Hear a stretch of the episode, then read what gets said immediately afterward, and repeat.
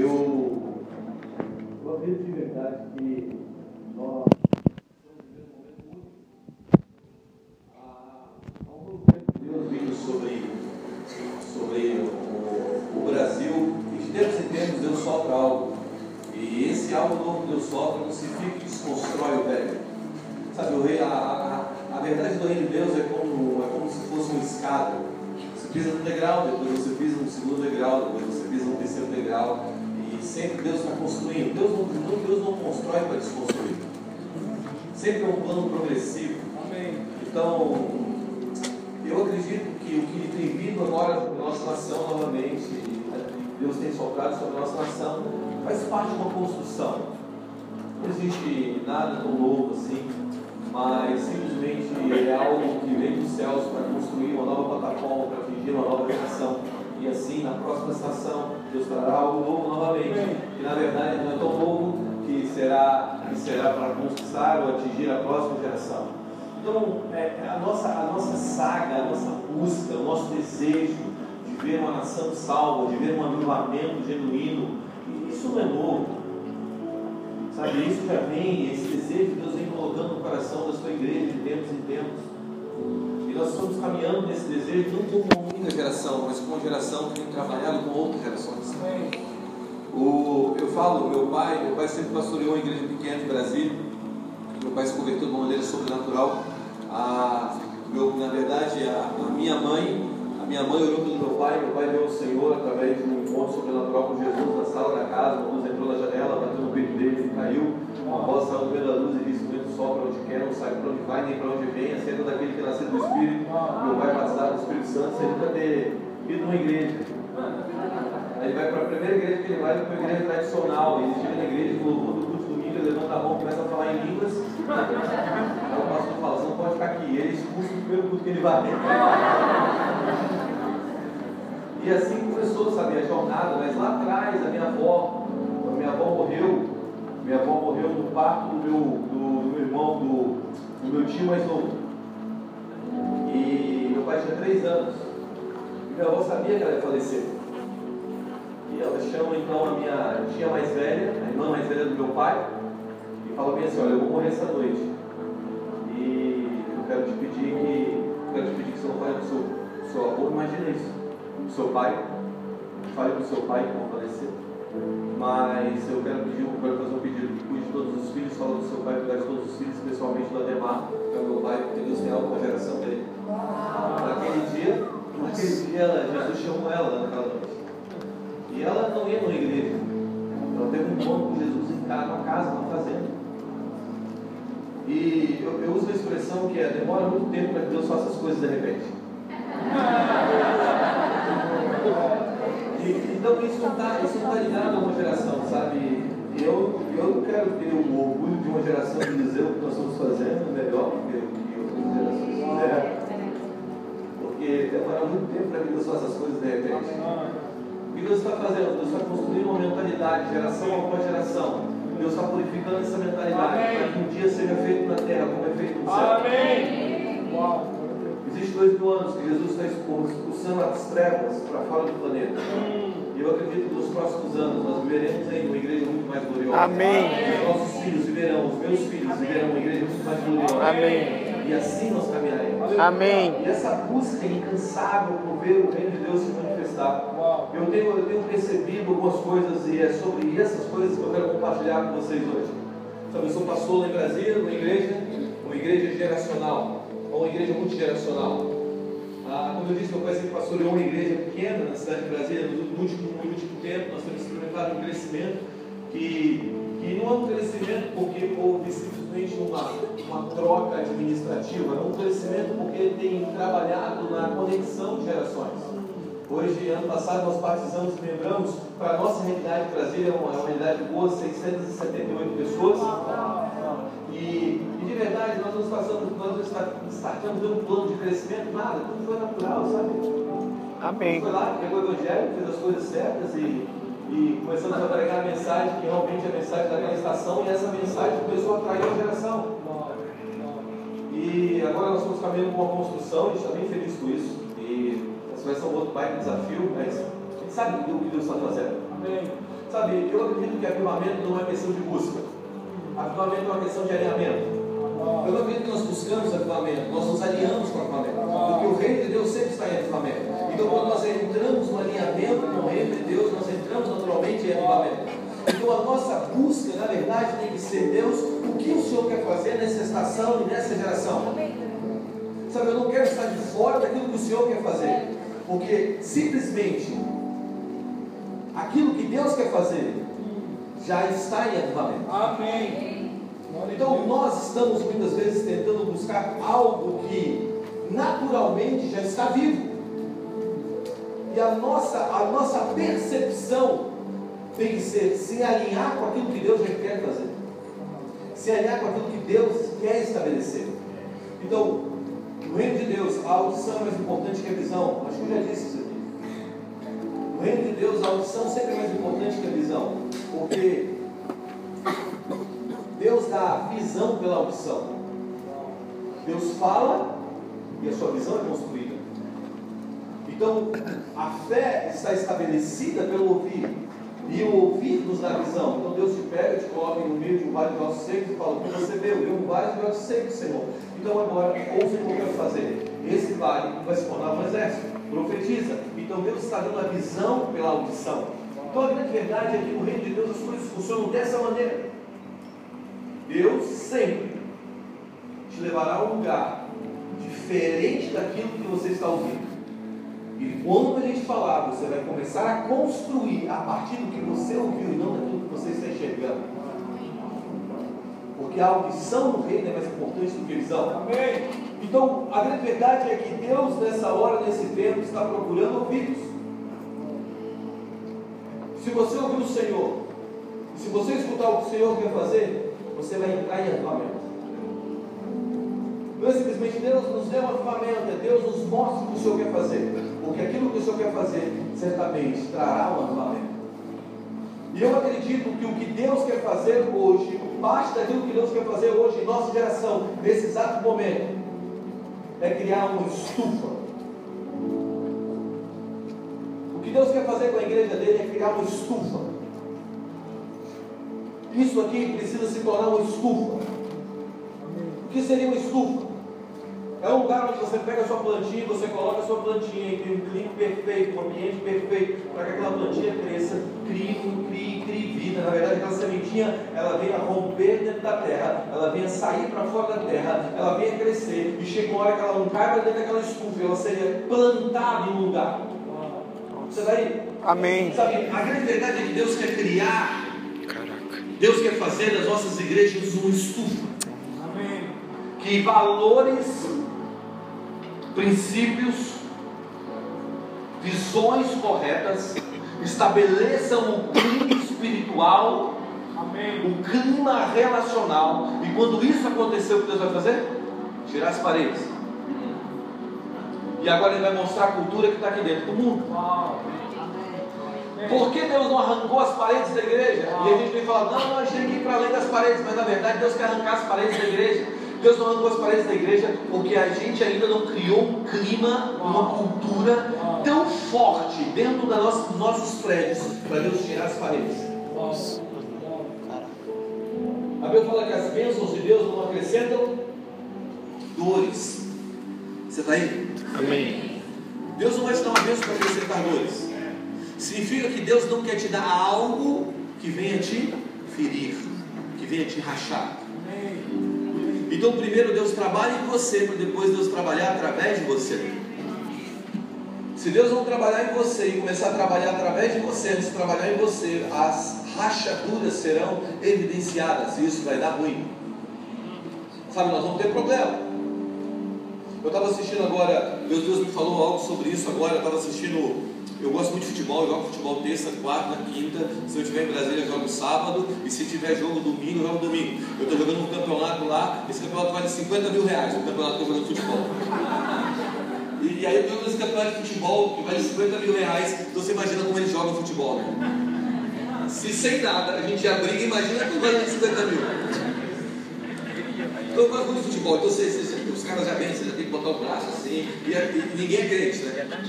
O que é crente quando entrou lá não consigo reconhecer, todo mundo. Assim. Assim, é eu gosto de futebol, então eu assisto tudo que é jogo. Agora fica falando mim, vocês falam, ah, ruim, você fica vendo aí, fica falando aí, blá, blá, blá, futebol, muda é disso. Então. Eu gosto, eu gosto de ver de futebol, eu gosto de futebol.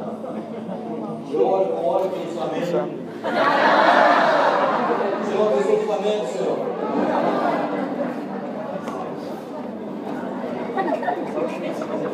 Eu sei que tem um coração contrário aqui no meio, mas eu oro pelo Flamengo.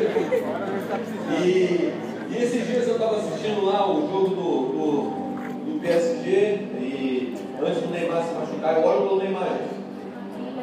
Verdade, eu gosto do Neymar, vamos falar mal do Neymar, eu oro para ele e falo Senhor, meu time da igreja que cresceu lá, em, lá no litoral de São Paulo, ele, talvez ele não foi tão bem discipulado, na verdade, mas se ele fosse bem discipulado, ele. Mas eu acredito que Deus vai capturar ele. Amém. Amém. As pessoas batem muito no Neymar, mas toda a exposição da sua conversão é, e do seu processo longo está sendo público, então está todo mundo falando dele, mas eu gosto dele, sabe? E aí eu estava orando, eu estava, eu tava, na verdade eu estava orando, eu estava vendo quando ele se machucou, e eu estava lendo jornais de esporte, olha tanto que eu sou viciado nesse negócio. Eu estava lendo jornais de esporte do mundo, o que, eu faço? Eu não consigo ler em francês, então eu copio lá, vou lá no Google, jogo lá no tradutor e leio em francês. E eu estava lendo, eu estava lendo jornais, que já aconteceu depois que o Neymar machucou. Eu estava lendo, eu lendo jornais da França e, e tinha um jornal falando o quê? Ele estava dizendo assim, que o médico, o médico do PSG disse que o Neymar não tinha machucado para valer, que em duas semanas ele voltaria. Médico da seleção brasileira foi lá e diagnosticou que ele tinha quebrado o pé, tinha uma fratura. E o técnico do PSG tinha dado o relato a partir do médico do PSG.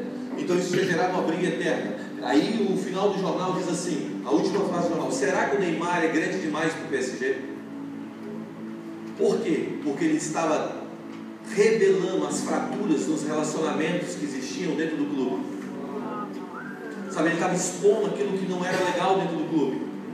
E Deus, e Deus começou a me falar quando eu li isso, sabe? Falou assim, Buga, você, você acha que eu não quero evidenciar a igreja de Jesus? Você não acha que eu quero colocar em todos os pontos da, da, da sociedade? Você você, você não acha que de verdade eu, eu, eu, eu não tenho desejo de, de, de levar a minha igreja para se tornar a principal montanha da sociedade, como diz lá Isaías? Só que o problema é que se eu fizer isso agora, existem muitas fracuras. Isso vai jogar contra. Então o que Deus quer fazer hoje? Deus quer criar uma cultura interna tão favorável, Amém. tão cheia de verdade e de poder, para depois tirar as paredes da igreja e falar assim: venha ver. Amém. Sabe quando Jesus ressuscitou Lázaro? Todos vinham para ver Jesus, hein?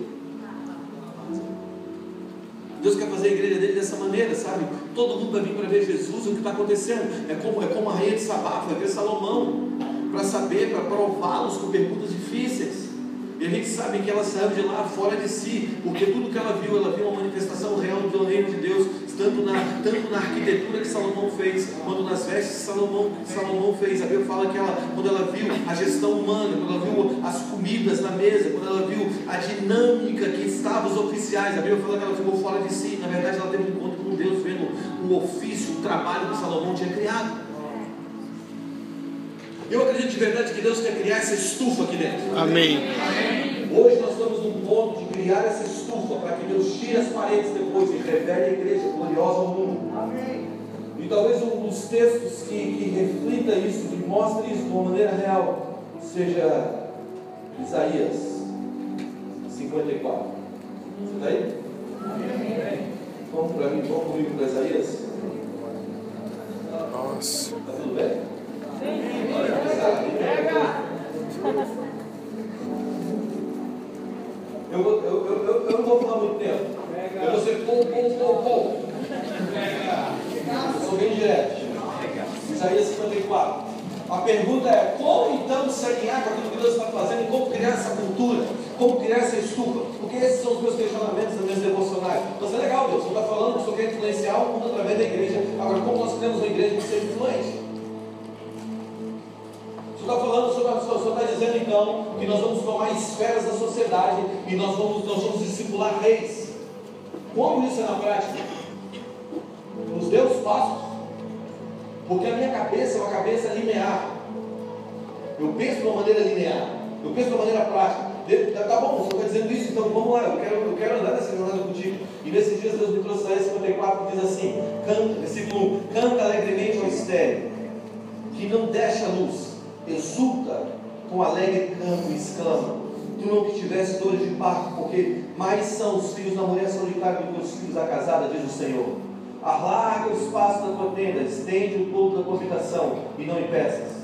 Alonga as tuas cordas e firma bem as tuas estacas, porque transbordarás para a direita e para a esquerda, amém. e a tua posteridade possuirá as nações. Amém, amém. As cidades assoladas. Diga, eu tenho uma promessa. Eu tenho uma promessa.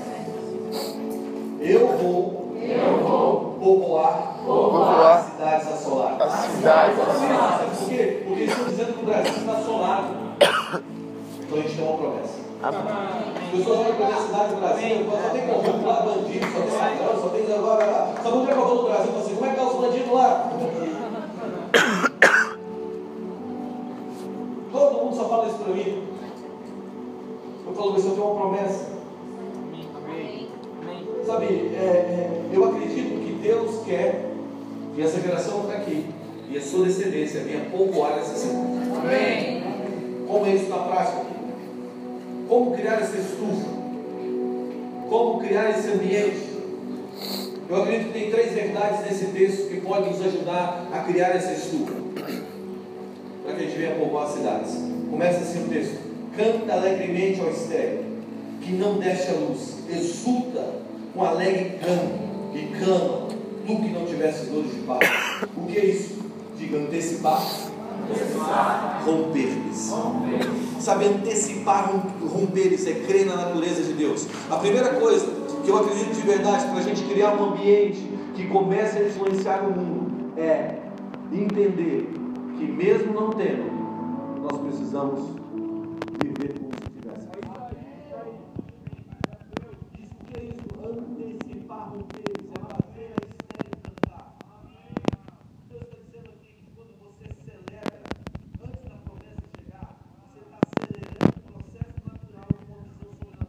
Amém. Sabe o que você está fazendo? Você está falando assim, cara, isso aqui vai acelerar. Eu estou vendo isso, mas a minha vida não é pelo que eu vejo, mas pelo amém, que eu vejo. Amém, A fé, a fé não nega os fatos, mas a fé não coloca os fatos numa posição de influência. Então agora, o que eu vou fazer? Eu vou a enxergar na posição que eu estou. Amém. Começar a viver na posição que Deus me constituiu, que é acertado com Cristo Jesus nas regiões celestiais. E dessa posição eu vou começar a influenciar, a declarar, a dançar, a declarar conversa grande verdade, a grande verdade que eu tenho descobrido, que eu tenho descobrido, ou descoberto, e talvez eu não seja a primeira pessoa a descobrir isso, que, que, que as pessoas que mais influenciam são as pessoas que têm mais esperança. Essa é a verdade. Se você causa esperança, você vai influenciar.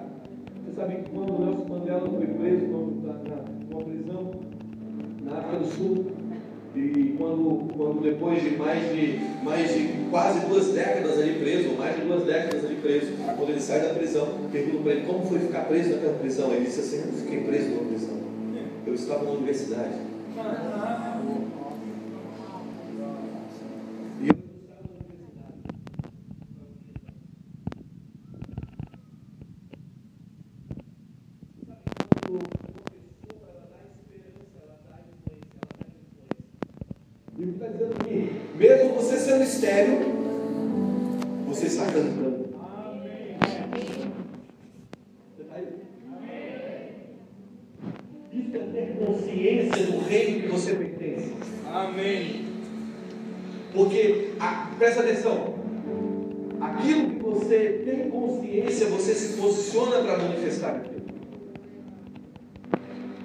Quando você não tem consciência do que você tem, ou de onde você está, você, você, você não tem posição para manifestar aquilo.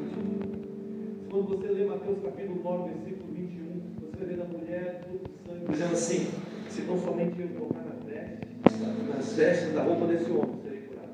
Sabe disso? E sabe, Jesus tinha tanta consciência do reino que ele pertencia, e aquela mulher tinha uma multidão apertando Jesus. Vocês conhecem a história, sabe? Jesus estava andando com aquela mulher, com aquela multidão, e aquela mulher, ela vem tocando em todo mundo, e ela bate em Jesus, quando ela bate em Jesus, Jesus falou assim,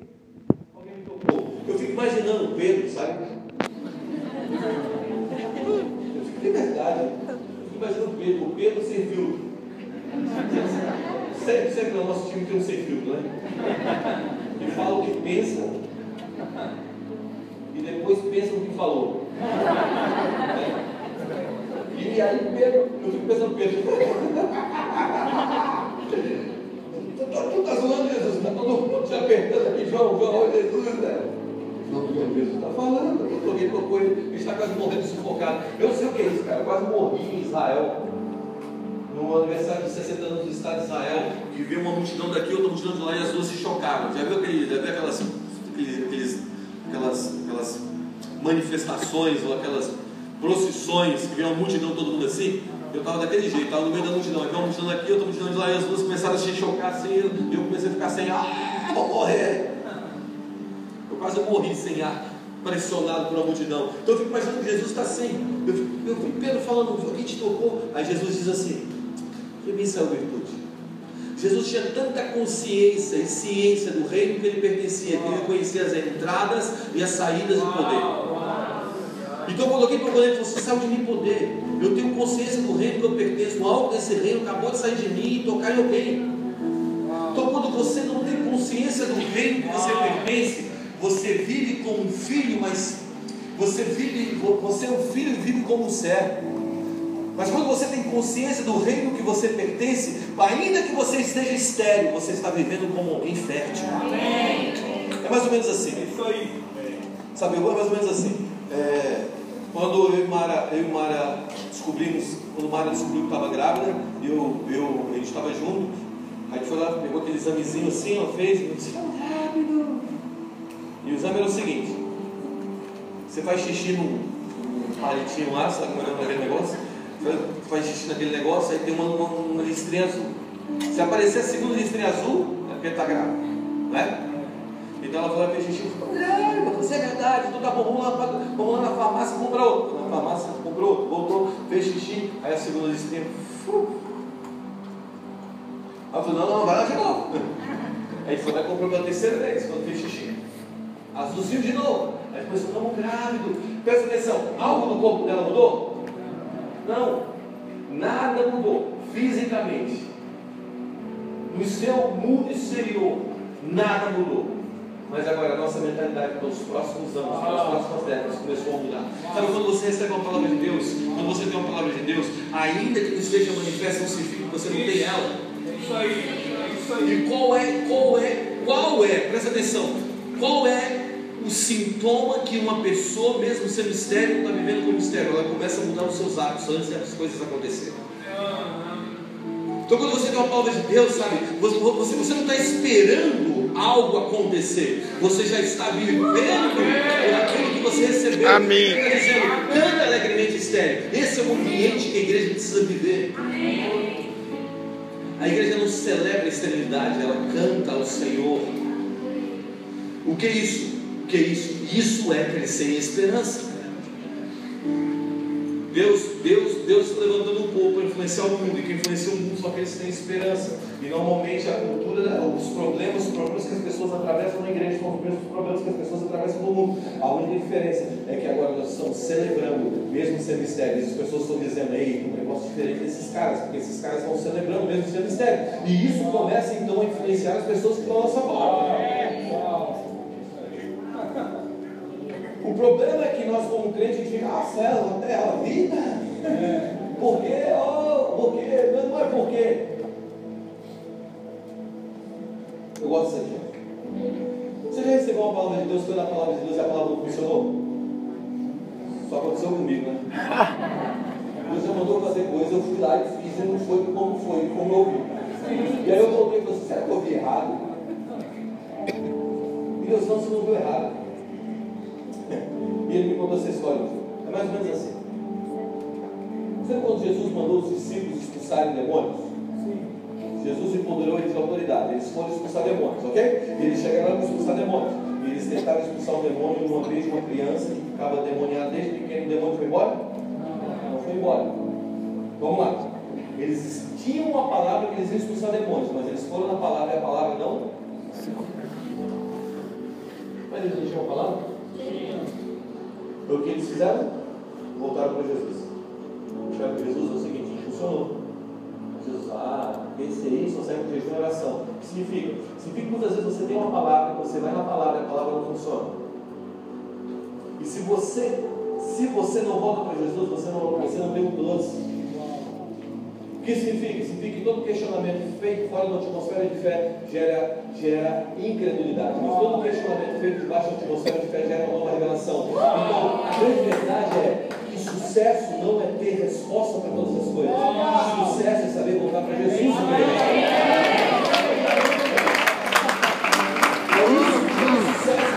Presta atenção. Se nós queremos criar uma cultura que Deus tire as paredes, a gente tem que saber voltar para Jesus em todas as coisas. Amém. Talvez você perdeu algo, você está questionando Deus, mas você não questione Deus, só volte para Ele. E quando você fica muito tempo com Ele, você vai começar a entender os caminhos dele são mais altos. Amém, Você vai amém. começar a ter uma nova revelação além daquela revelação que você teve. Amém. Amém. Né? Então a primeira coisa é antecipar romperes. O que, que é isso? É viver em esperança, mesmo não tendo uma realidade atual de esperança. Dois. Olha o que diz a Bíblia ainda. Dizendo assim: alarga o espaço da tua tenda, estende o todo da tua habitação. O que é isso? Diga expandir. A segunda coisa que eu acredito de verdade, primeiro, primeiro é romper através de esperança. Segundo é expandir. Sabe, tenta. Ela está falando, abre o espaço da tua mente, vem expandir. Tenta, fala de quê? Fala daquilo que nos corre. Fala do nosso sistema de crenças. E talvez isso aqui seja a coisa mais importante que eu vou falar nessa noite. Por isso presta atenção nesse ponto. Porque ele está dizendo, alarga o tenda. Ele está falando do seu sistema de crenças. É aquilo que nos cobre, as nossas crenças. Elas têm o poder de nos cobrir e define a maneira que nós vivemos. Como uma crença é formada, como uma cultura se forma através de uma crença. Uma experiência provoca uma crença. Uma crença gera um comportamento. Um comportamento repetitivo se forma uma cultura. Então, quando você está tendo as suas experiências, as experiências estão se formando as suas crenças. Então Deus está falando, alarga o espaço da tua tenda, aumenta as tuas crenças, Ele está dizendo, se expõe a experiências. Eu vou mais fundo. Gênesis capítulo 15, versículo 5. Abraão está dentro de uma tenda. E Deus vira para ele e fala assim: sai da tua tenda. Você isso? Deus pega Abraão e tira ele da tenda. E o que ele faz? O Senhor conduziu Abraão para fora da tenda e olha e disse assim: olhe para os céus, conta as estrelas, sei se tudo podes. E Deus promete a ele: assim será a tua posteridade. O que Deus queria fazer? Deus queria ampliar o sistema de crenças.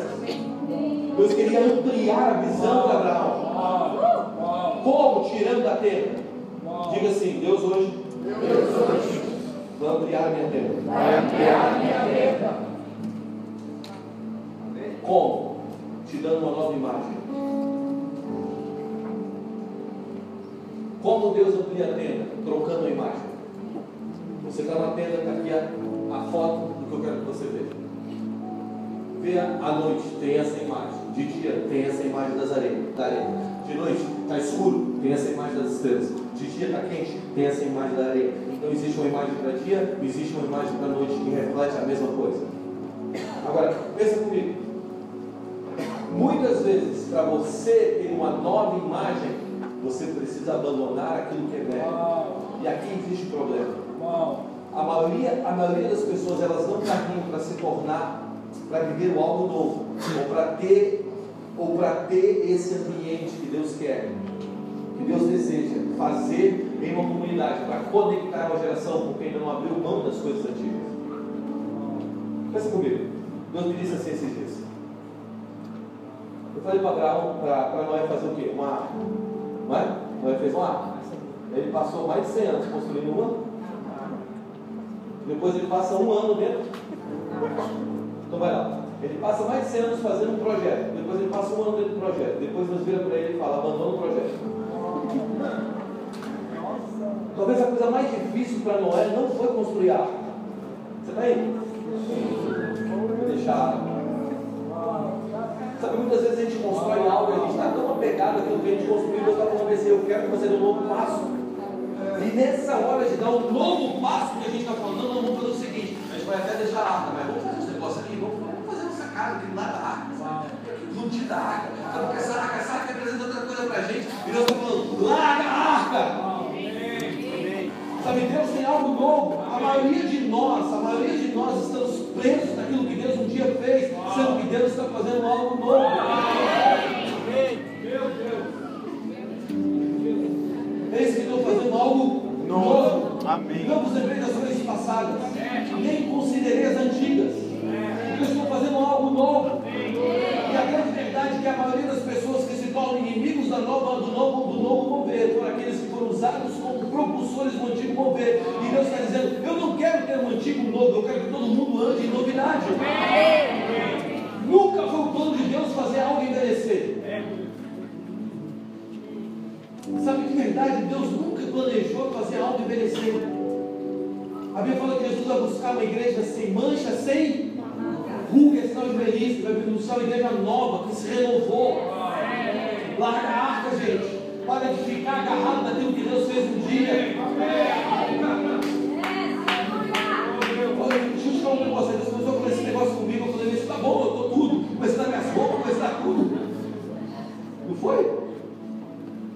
O padre me chega, o cara tinha um bolo de eu falei, esse aí, Deus está falando um negócio comigo aí, não era só roupa física, foi um sinal que Deus estava falando comigo muito espiritual. E eu vou mais longe. Um dia Deus chegou para um dia, você é muito louco. Ele estava falando esse negócio comigo, ele disse assim, lembra de.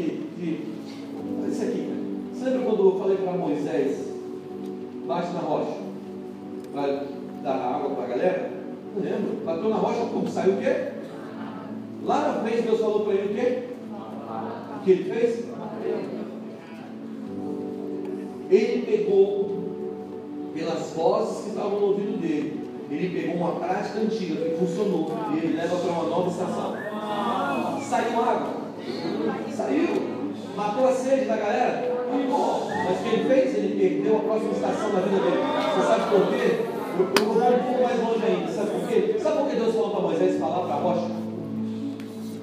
Porque quando ele entrasse na terra, a primeira cidade que ele ia, que ele ia lutar para conquistar era uma cidade de rocha. E ele não ia ganhar a guerra batendo na rocha.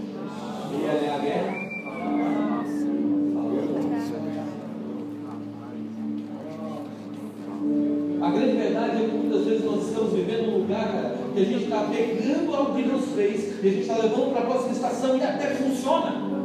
Sai até a água, mas a gente está perdendo o próximo. Deixa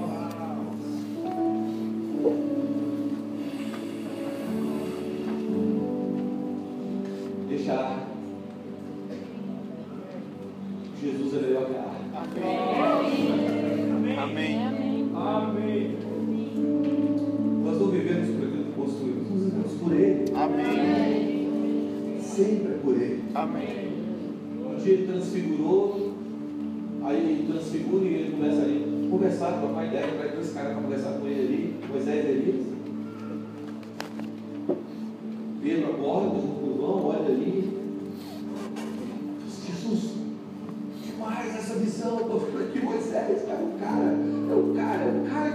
Pais sempre admiraram. Construiu uma, tenda para você, para ele, para eles dois. Aí uma nuvem desce dos céus, todo mundo cai, uma voz sai do meio da nuvem e fala, ouça meu filho, uma nuvem só, é só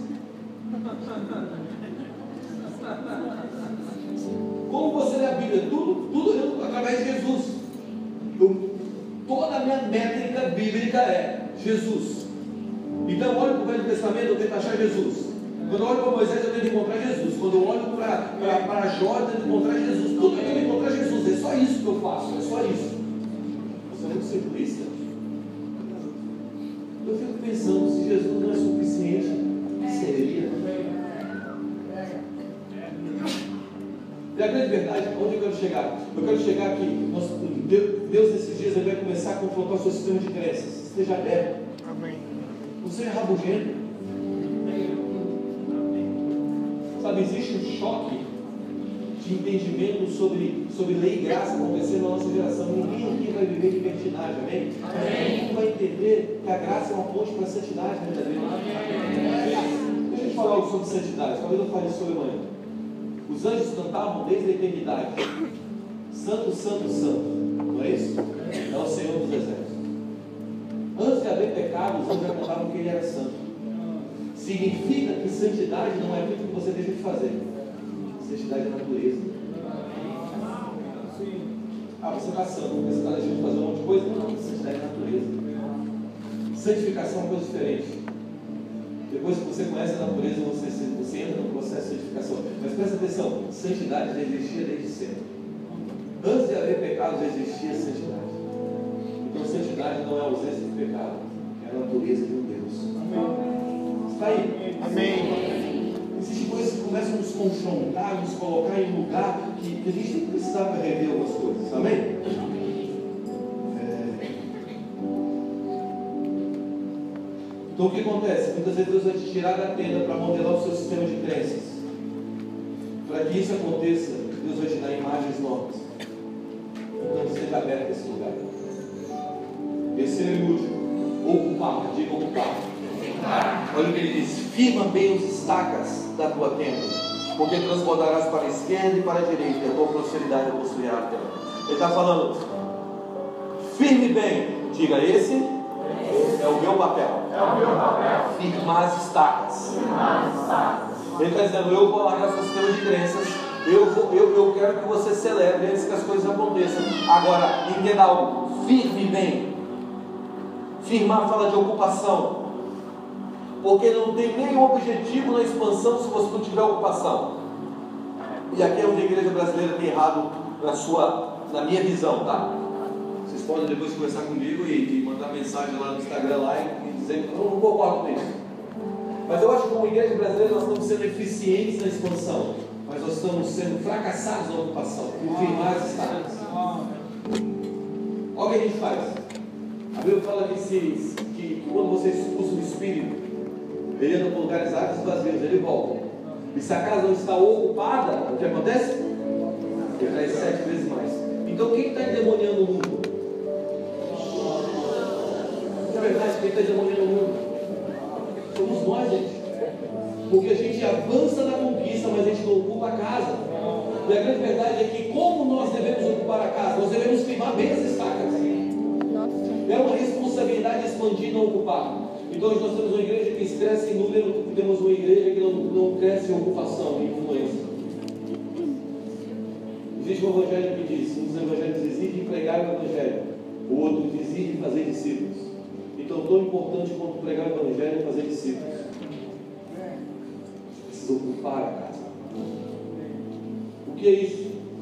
Ocupação, ocupação fala de maturidade, fala de, de, de integridade. Você está aí? Sim. fala de profundidade, fala de permanência. Deus não quer te dar apenas uma experiência, Ele, ele, ele quer te dar uma experiência que gere uma crença. me lembro a primeira vez que eu fui para os Estados Unidos, eu fui em 1996. Eu fui para Anaheim, uma cidade satélite de LA e de Los Angeles. E eu estava ali naquele, naquele lugar e eu fui para um, um congresso chamado A Voz dos Profetas. Aí naquela época, os líderes, os principais líderes da igreja mundial estavam lá. Eu me lembro que estavam pregadores como, como, como Benny Hinn, Morris Cerulo, Renato Schambach, é, muitos outros líderes que eram a voz naquele momento. Eu me lembro que o Morris Cerulo na época tinha profetizado, as, acho que se não me engano era sete ou era cinco maiores ondas do Espírito, cinco maiores crises mundiais. Ele escreveu até um livro sobre isso, talvez vocês lembrem disso. E eu, eu, eu me lembro que estava naquele lugar e outros líderes que hoje são emergentes, que você tem com eles, que hoje estão na ponta, e estavam pregando lá, mas não tão conhecidos. E foi a primeira vez que eu vi uma palavra revelada se juntando com o poder, com a manifestação do poder de Deus. Lembro uma criança que era paralítica desde, desde sempre, o pai na frente cura, a criança pula e começa a correr no, no, no, no ginásio, ou, ou era, era tipo um coliseu, e, e o, um pregador africano pegou o microfone e começou a falar, Deus curou aquela criança, a chuva de Deus chegou, o estádio veio, veio abaixo, foi um negócio muito louco. E eu fiquei impressionado com aquilo, e, e eu me lembro, eu falei assim, Deus, eu quero ser igual esses caras, Deus, eu quero ser igual esses caras. Depois de anos eu comecei a conviver com alguns deles. E eu descobri que esses caras eles são como icebergs. 10% para fora d'água, 90% para dentro d'água. O que você vê em cima do púlpito é só 10%. Sabe, quando você vai sentar com eles, você vê que a vida, a vida lá, lá, lá atrás é muito maior. A maioria deles que estão vivos no ministério até hoje, eles são esses caras com mais icebergs. O que é isso? É ter a casa do Pai. Nós precisamos entender que nós precisamos ter uma unção do mesmo nível do nosso caráter.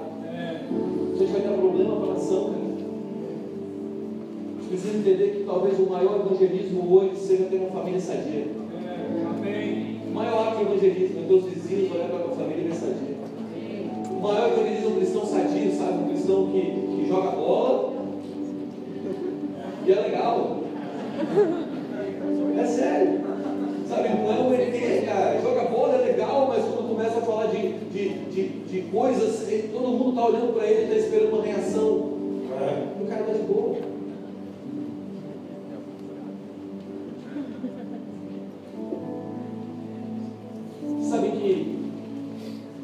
Com isso. Quando o Provérbios, quando o Provérbios, que eu falo Provérbios, nossa pregação de vai sobre Provérbios não é Provérbios, é Apocalipse. Quando Apocalipse fala sobre a doutrina dos Nicolaitas, ele está falando de verdade sobre nós tomarmos cuidado com, com a separação, que isso aqui atrapalha a ocupação. O que, que era a doutrina dos Nicolaitas? Esses aqui são os sacerdotes. Nicolaitas fala, fala você sabe o que significa a palavra Nicolaitas? Conselheiros de nécios. De nécios, de não entendidos. Então o que eles faziam? Eles aconselhavam as pessoas dizendo: Isso aqui, esses são sacerdotes, eles não, esse aqui não são sacerdotes. Isso aqui é sagrado, isso aqui não é sagrado. E a grande verdade é que a palavra no hebraico para adoração é avodar. Avodar é adoração e é trabalho. Então tudo que você faz, você faz em Como nós vamos ocupar então as cidades? Adorando todo mundo. Não vivendo debaixo da doutrina dos Nicolaitas. A gente não entra em adoração, a gente vive adoração. Um dia Jesus conversou com uma mulher sobre adoração. A mulher perguntou onde nós devemos adorar. Nos montes de Samaria, nos templos de Jerusalém. Jesus falou, sabe nada vocês. Sabe onde nós devemos adorar? A hora vem. E é chegada que os verdadeiros adoradores adorarão Pai em espírito verdade. O que Jesus estava dizendo? Jesus estava tirando a mentalidade de adoração de Jesus estava tirando a mentalidade de adoração do lugar e estava levando a condição. Você vive a adoração. E eu quero dizer como nós vamos ocupar, como nós vamos firmar bem as nossas estacas. Quando nós começarmos a viver uma vida de adoração em todos os lugares que nós estamos, seja na escola, seja na universidade, seja no trabalho, seja, seja, seja no planalto lá como político, seja como advogado, seja onde estivermos, quando nós entendemos que aquilo ali é o Evangelho de Deus, o Evangelho do Reino de Deus se expandindo através da nossa vida de adoração Não é isso aqui só que é eclesiástico, tudo faz parte do reino de Deus. Isso é ocupar. Está aí? Hoje, pela misericórdia de Deus, eu tenho discipulado alguns líderes que estão inseridos dentro das esferas, esferas, esferas de poder, e essas pessoas elas querem largar as coisas para mim, se tornarem pastores. Eu falo assim: não, eu sou pastor. Existem alguns que são chamados pastor, alguns têm chamado pastoral, mas você não tem, cara. Você é um chamado muito mais apostólico, se posicionar dentro dessa esfera e levantar uma altar de adoração. Sabe o nosso problema? O problema de hoje, antigamente, os tempos, eu não tenho nada contra isso, estou construindo um prédio para Brasília, ok? Então não tenho nada contra construir prédios. Mas nossos prédios eram feitos de pedra, ou antigamente os prédios, ou o templo, ou o tabernáculo, ele era feito de, de madeira, né? Ele era feito de pano, ele era feito de couro. E o altar era feito de pedra. Então o que acontecia? Se levantou um altar aqui, sacrificou. Se ele montava, levava ele para outro lugar. Mas o altar de pedra ficava. Então quando alguém passava, olha pessoal, alguém, alguém sacrificou. Existe uma marca, existe um altar. Alguém foi adorado aqui. Hoje nós construímos os nossos altares de pedra, os nossos, os nossos templos de pedra, os nossos altares de palha. Não deixa de ser uma marca, gente. Chegou a hora de nós levantarmos uma geração. Os seus altares serão vistos. Como de Mesaque, Sadraque e Abednego, eles levantaram um altar no meio de outro altar de adoração. Eu fico imaginando um cara que estava virado na frente, Mesaque, Sadraque e Abednego, olhando para trás, assim, tem dois, tem três caras malucos ali atrás. O cara virou ponto de referência. Cadê esses três ali em pé?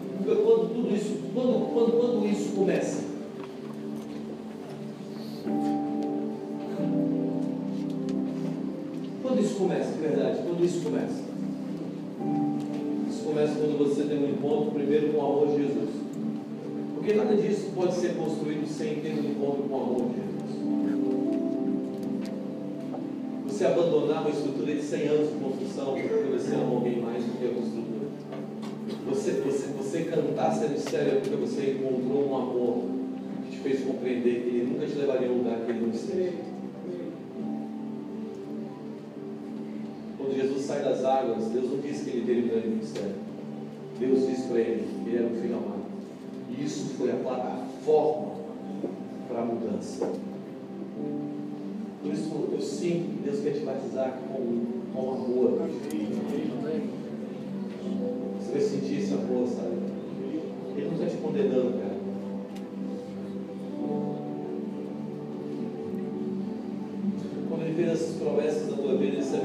Sabia, que você errava. Quando Deus chamou para você essa igreja, quando ele liberou todas aquelas palavras, ele sabia que você cair. Mas mesmo assim ele liberou. Ele não estava olhando para o erro, ele estava olhando para a história. Uma vez perdido, não perdido para sempre. Uma vez caído, não caído para sempre. Sabe o que eu vejo? Que esse encontro com esse amor vai começar a mudar o seu sistema de crenças. Vai começar a mudar a maneira como você pensa. Jesus, eu oro agora na autoridade do teu nome, para que a tua presença caia nesse lugar mais uma vez, de maneira poderosa.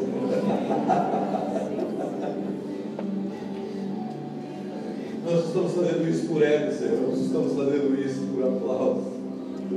Nós estamos fazendo isso porque nós amamos, Senhor. Nós te encontramos. Na verdade, nós não te encontramos, o Senhor nos encontrou.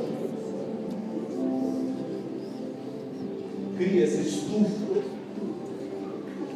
venha sobre os teus filhos dessa casa mais uma vez e enche-os do teu amor, um amor que é mais forte que a morte, um amor que vence o medo.